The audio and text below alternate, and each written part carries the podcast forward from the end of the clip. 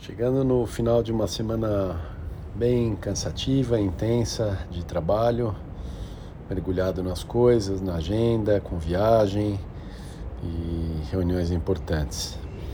Então não deu tempo para pensar em outra coisa. Agora de novo vou usar bem o fim de semana para descansar.